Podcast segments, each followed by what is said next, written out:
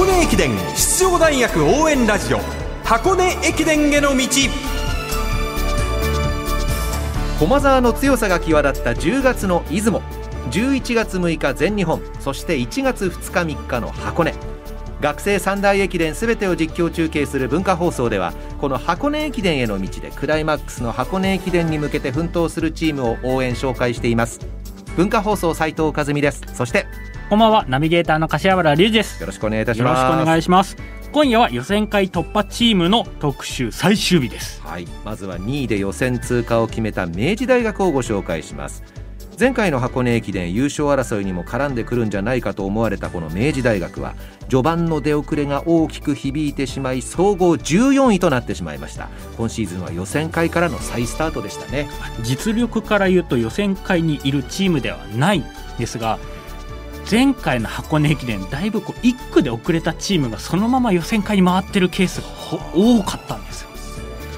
ねそうですね。なのでそういったところも含めて1区の重要性を改めて感じる前回の箱根でした。そうなるとあの中央大学で区間新記録を打ち立てた吉井大和選手は、うん。ある意味罪作りですね。そうですね。やっぱり罪ではあるんですがもうそのおかげで中央大学はやっぱりシード権取ってますやーこれは表裏一体ですね、うん。本当にね。では予選会突破直後文化放送山田幹俊アナウンサーがマイクを向けました。明治大学山本裕樹監督です。今日のレース振り返ってこの2位という結果っていかがですかね、そうですね。2位っていう順位は3番以内入ればいいなっていうのがあったのであの OK で、えーしたいと思うんですけれどもやっぱ後半の落ち込みが全体的に大きくてやっぱあの我々も沿道、まあ、歩いて移動する時にも結構汗をかくぐらいだったので選手は思ったよりはちょっとコンディション的にはきつかったんだろうなっていう感じがしました。はいこの本戦に向けての課題といいますかこうしていこうっていうそういうイメージはできましたか、シード取ってるチームとここの予選会を戦ってるチームとの差っていうのはあると思うんで、まあ、出雲駅伝なんか見てもそうなんですけどやっぱその差をどれだけ埋められるかあとは当日の調子でそこをカバーできるかっていうところだと思うので、まあ、あと残りの時間をそこにちょっとフォーカス当ててやっていきたいなと思います。明治大学山本監督がチームの主軸日本人3位に入った4年生富田俊平選手。さらに日本人4位3年生児玉正樹選手についても引き続き語っています。そうですね。もう富田は学生ハーフ3月にやってユニバーシアードの代表にあと一歩のところでそういう悔しい思いしてたので日本人トップに対する思いっていうのは一番強かったと思います。で児玉もやっぱり箱根2区っていうのが彼のあの実家のすぐ近くなので2区をどうしても走りたいっていう、まあ、2区を走るんだったらチームでトップ取らないとないよっていうのは言ってたので、まあ、その2人の意地っていうのはしっかり見えたと思います。はい明治大学山本裕樹監督でした明治はこの富田選手と児玉選手が1時間2分台でタイムを大きく稼ぐことになったんですが、この2人以降ターゲットタイムを下回る結果になった選手が柏原さん何人かいたようですね、うん、山本監督は夏合宿の疲れが残っている選手が多くいたのでキレを出すために最後の調整を軽く仕上げてしまったと。まあ、そのため前半がめちゃくちゃ動きすぎたんですが後半伸びない状態になったのもこれはもう少しミスだなっていうことも言ってましたね。難しいですねでもただ軽く仕上げてこの結果であれば全日本動くんですよ。そういうものなんですか？やっぱ軽い方がいや全日本大学駅伝7区8区までは10キロぐらいなのではいそういったところも含めると軽く仕上げてくれてた方がやはり今後動かしやすいスピード乗せやすくなるので全日本怖いんですよね明治大学。上に来る可能性があるというもう大いにありますよ。ほう。柏原さんの見立てです。では続きましてエースの藤本玉樹選手を欠いた状態で予選会5位通過を果たした日本体育大学です。まずは日体大を率いて3年目となります玉木良二監督に文化放送山田幹俊アナウンサーがお話を伺いました75年連続出場ということになりましたけれども、はい。このことについては玉木監督いかがでしょうか？はい、正直、あの今年が一番厳しいかなというふうな中だったんで、まあ、あのほっとしてる部分もあるんですけれども、これ出なければいけないのがあの逆に言えば日体大の使命ですので、これをきちっと通っただけで満足せず、やはり本戦での戦いというところにつなげていかなくちゃいけないと思ってます。その今年厳しいと思った要因というのは藤本選手がいなかったりそう欠くという状況況、そういったところなんでしょうか？そうですねあの本当に厳しい、藤本もいなかったのもそうですし、過去に予選会出たり、それから箱根の経験者が、これだけ出てない大学はないんじゃないかと思うんですけど、多分5人、6人欠場してる予選会すら。ということで、ちょっと経験がないっていう、そういうところが不安ではあったんで、ただあの、練習やそういう方から見ると、十分力をつけてきてるなっていう手応えはありましたんで、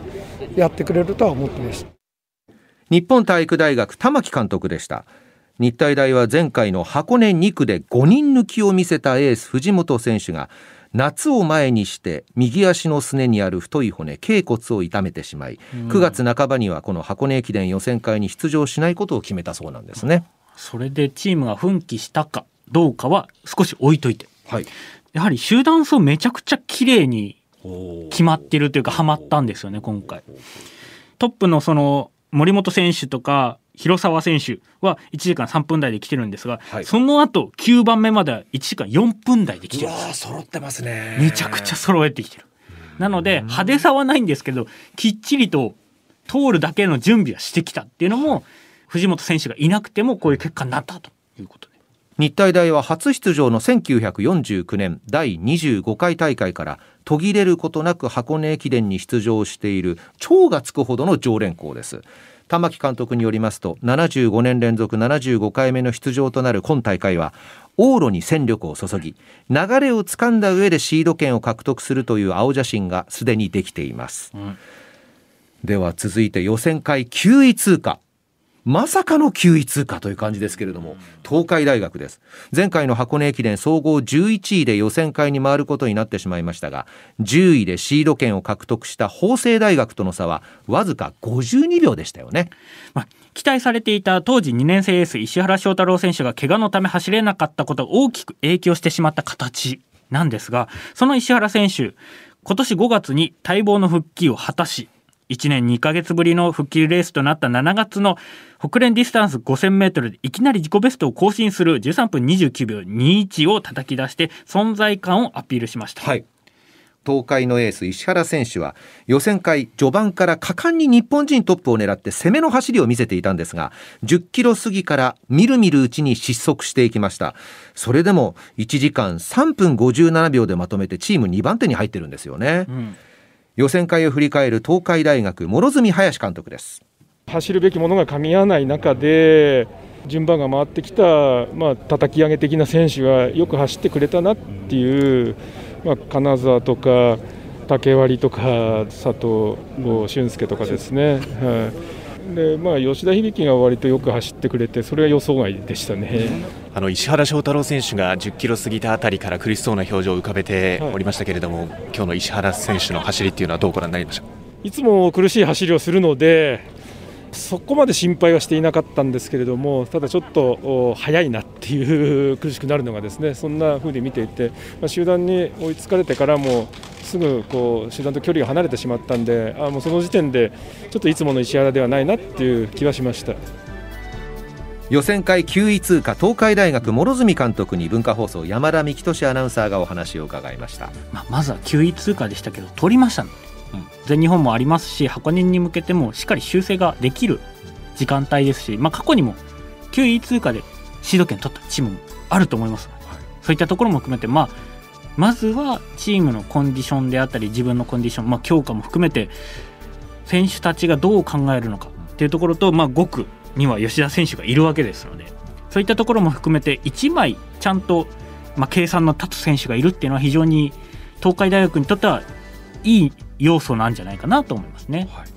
さて放送予定のご案内です、はい、来週はプロ野球日本シリーズ中継の関係で放送日が少々複雑なんですよ。なんだって？日本シリーズが不測の事態で順延にならない限り次に皆さんにお聞きいただくのは27日木曜日もしくは28日金曜日になるんですね。日本シリーズがオリックスヤクルトどちらかの4連勝で決着した場合この箱根駅伝への道は27日木曜日に放送されます。日本シリーズが第5戦以降ある場合は28日金曜日からの放送再開ということになります。えー少し箱根駅伝の道はお休みになりますがその分日本シリーズを楽しんでいただければと思います、ナビゲーター柏原隆二さんでした。どうもありがとうございました。ありがとうございました。箱根駅伝への道でした